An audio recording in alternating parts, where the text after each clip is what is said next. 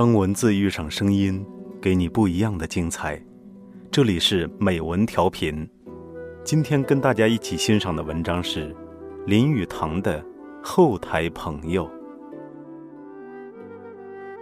人的一生，有前台，也有后台。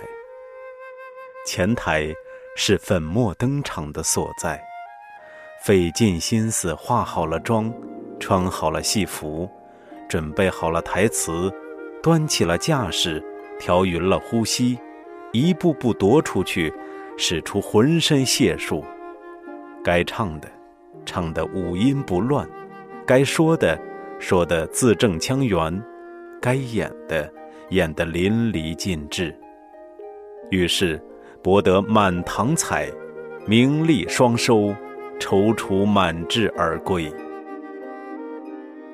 然而，当他回到后台，脱下戏服，卸下妆彩，露出疲惫发黄的脸部时，后台有没有一个朋友在等他，和他说一句真心话，道一声辛苦了，或默默交换一个眼神？这眼神也许比前台的满堂彩都要受用，而且必要。后台的朋友，是心灵的休息地。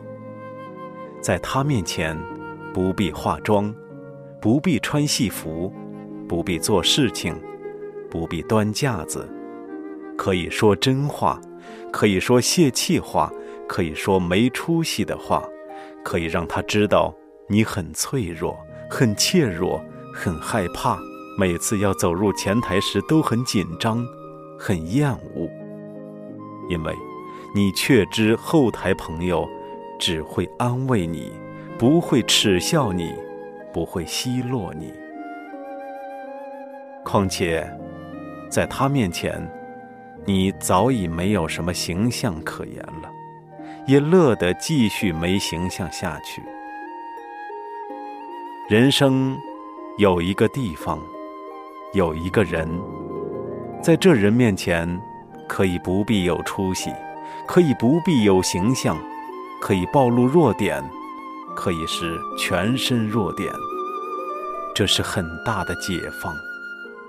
由此解放，人可以在解放一阵子之后，重拾勇气，重披戏服，再次化妆，再次端架子，走到前台去扮演好需扮演的角色。